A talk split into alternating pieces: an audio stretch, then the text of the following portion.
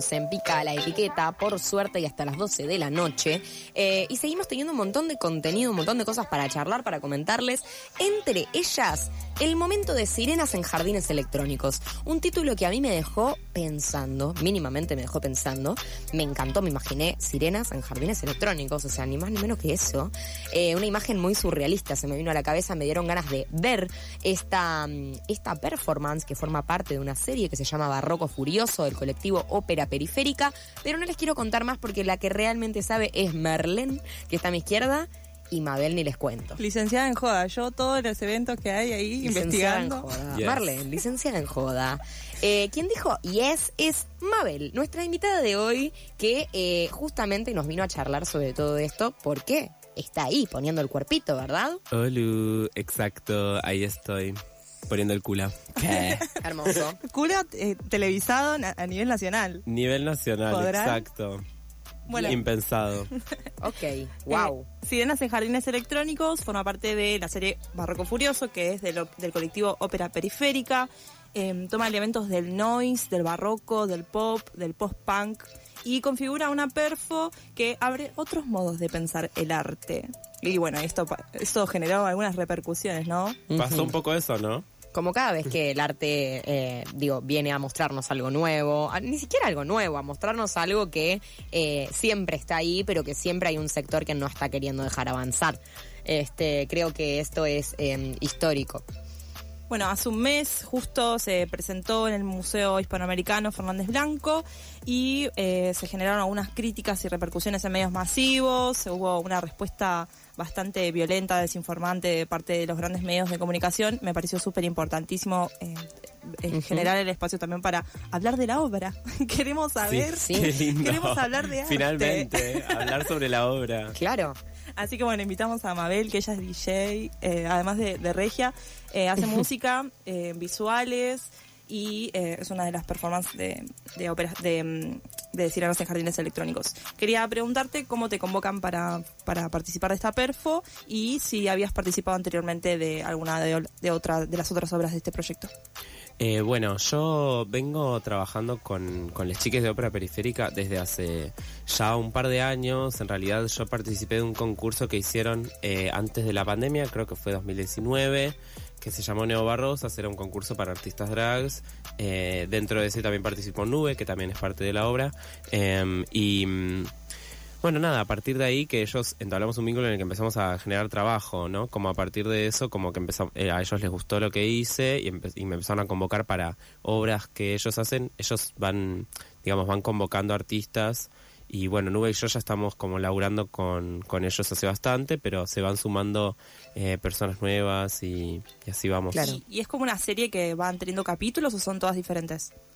Eh, es loco porque es como que creo que cada obra nueva va como tomando algo del anterior, es como que son, Claro. son muy de eso, los chicos trabajan mucho con, con digamos, todo, todo lo que ya, ya hicieron, eh, tratan de reciclar y, y tomar cosas para generar conversación misma dentro y fuera de lo que ya, algo que ya ocurrió.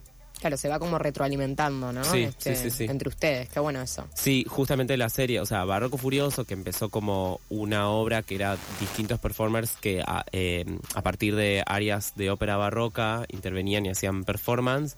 Eh, eso fue mutando también y fue tomando diferentes formas y esta obra, Sirenas en Jardines Electrónicos, es justamente también como una, un rejunte de como diferentes cosas que ocurrieron en justo, esto es bastante meta, porque nada, como hemos trabajado bastante de estas cosas y es loco que era una obra que habíamos pensado para hacerla o sea, se llama Sirenas en Jardines Electrónicos porque la hicimos en el jardín del Museo Fernández Blanco y estaba pensada para hacer una situación de una sola vez.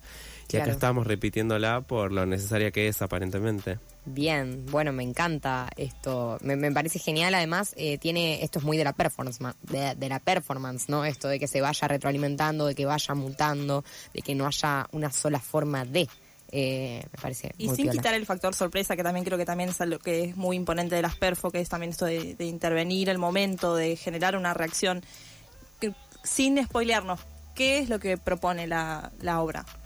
Eh, bueno, la obra, eh, arre, decía lo mismo que, que leíste, iba- estaba por decir algo muy parecido, pero no.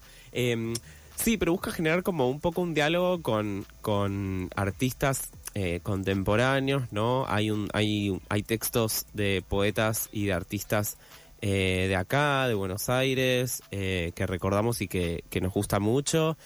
Genera como un diálogo entre eso, cierta cuestión de la ópera barroca, justamente, y em, nada, un poco dialoga con la tradición que es la ópera. O sea, en general en los proyectos ellos buscan como trabajar a partir de la performance un quiebre y una conversación con lo que viene siendo o se entiende de la ópera, ¿no? En la contemporaneidad, que también parece como un género como muerto, Muy digamos, solemne, ¿no? ¿no? Como muy solemne, muy como inalcanzable y que es algo que no lo toques porque así está, ¿no?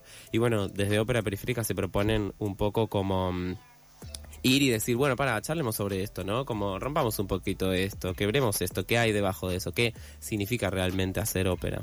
Eh, Claro. Uno de los, de los poemas que se viralizó, bueno, que se mostró en redes es uno de los de Joshua. Exacto, sí.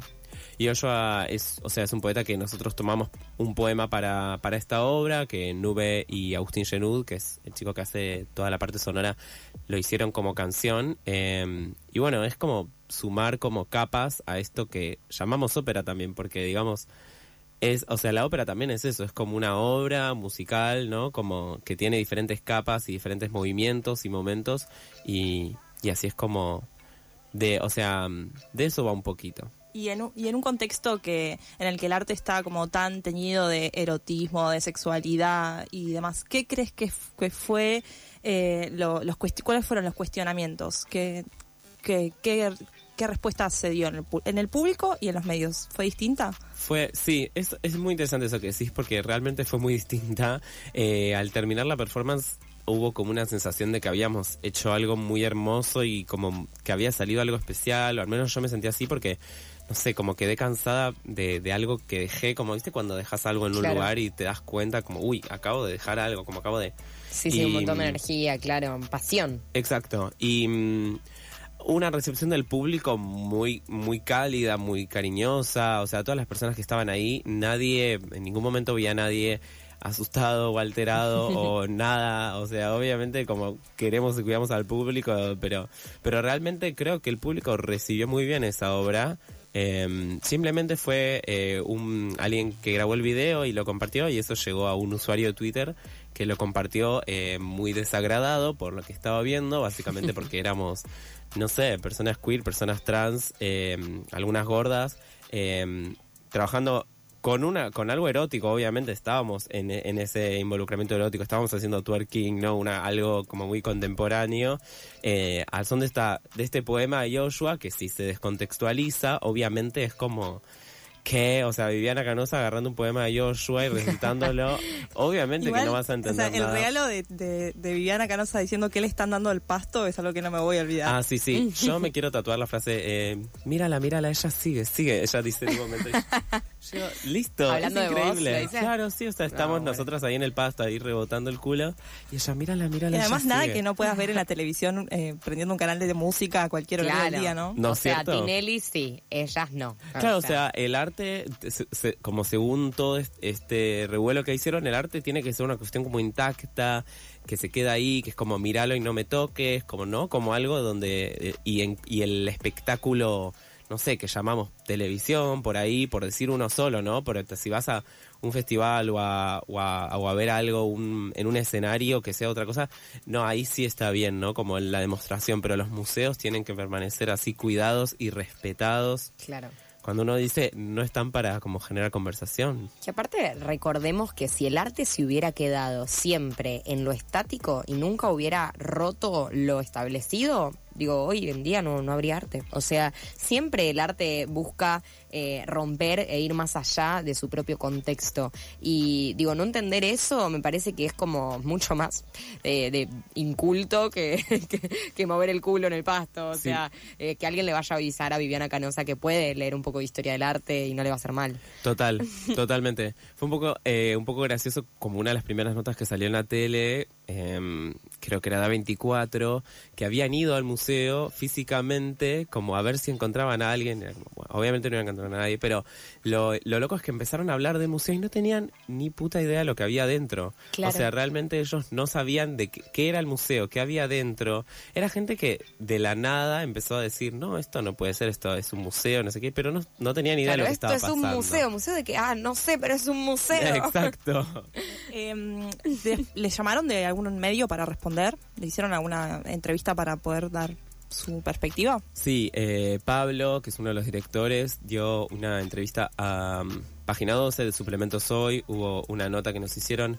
Eh, Jorge también, que es una de las performers que está en escena, eh, también hizo otra entrevista. Ahora no recuerdo bien el medio. em, pero, pero sí, hubo, por suerte, hubo como todo una comunidad que vino em, a contener sobre esto. Y bueno, nada. Vuel- vuelvo como a avisar un poquito que nada, estamos representando esta obra, la volvemos a presentar porque justamente se nos acercaron eh, desde el Centro Cultural Paco Urondo, o sea, la gente de, de la Facultad de Filosofía y Letras de la UBA, se nos acercó justamente el rector eh, Manietti para decirnos, tienen a su disposición el espacio del Paco Urondo del Centro Cultural para volver a hacer la obra, como entendió lo importante que era como volver a hacerla, no solo por por volver a mostrar y porque se entienda qué es la obra y qué queremos mostrar, sino para que un montón de gente que no pudo verlo y no pudo y lo, ve todo descontextualizado pueda entender con qué trabajamos y qué hacemos y eso es lo que vamos a hacer este sábado. Sí, y además como que se llevó un simbolismo tan tan pesado con respecto a los movimientos antiderechos y personas transfóbicas eh, y demás, que también se dio en un marco de que se empezaron a suspender eventos en la Semana de la Visibilidad Trans, Fue fuerte, sí. eh, como hubieron unas consecuencias a partir de todo este revuelo, así que me parece súper importante apoyar, ir. Sí, Sí. Bueno, eh, me encanta, tenemos que ir cerrando porque, porque avanza, me encantaría quedarnos charlando con vos un montón de, de tiempo, pero quiero reforzar bien eh, cuánto, cuánto, cuándo podemos ver este espectáculo. Eh, Sirenas en Jardines Electrónicos se presenta este sábado a las 19 horas en el Centro Cultural Paco Urondo, que queda por Retiro. Ahora no sé las calles exactas, pero pueden buscar Paco Urondo en Google Maps.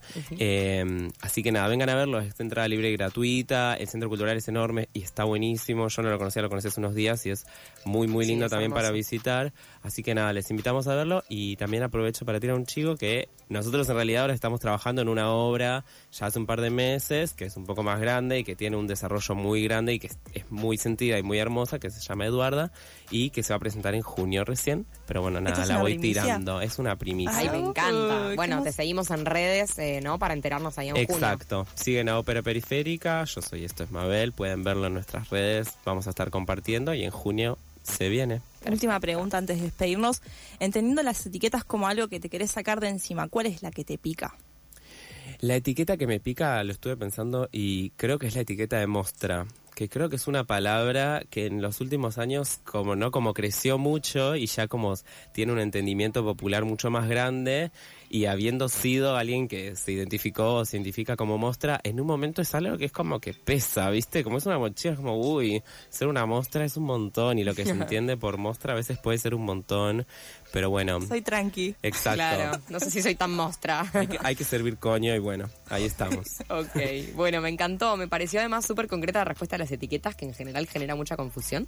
Así que veo ahí mucha claridad. Bueno, Mabel, muchísimas gracias por pasar. Muchas gracias por, aquí. invitarme. No, por favor. Bueno, esperamos eh, verte en otro momento y precisamente este sábado eh, 29 a las 19 horas en el Paco Ourando eh, para ver esta obra y sacar sus propias conclusiones. Exacto. Vengan y saquen sus propias tipo conclusiones. De eh, filtro, exactamente. Si les encantó, si lo odiaron Bien. Que soporten. Que y que soporten. soporten. Que soporten.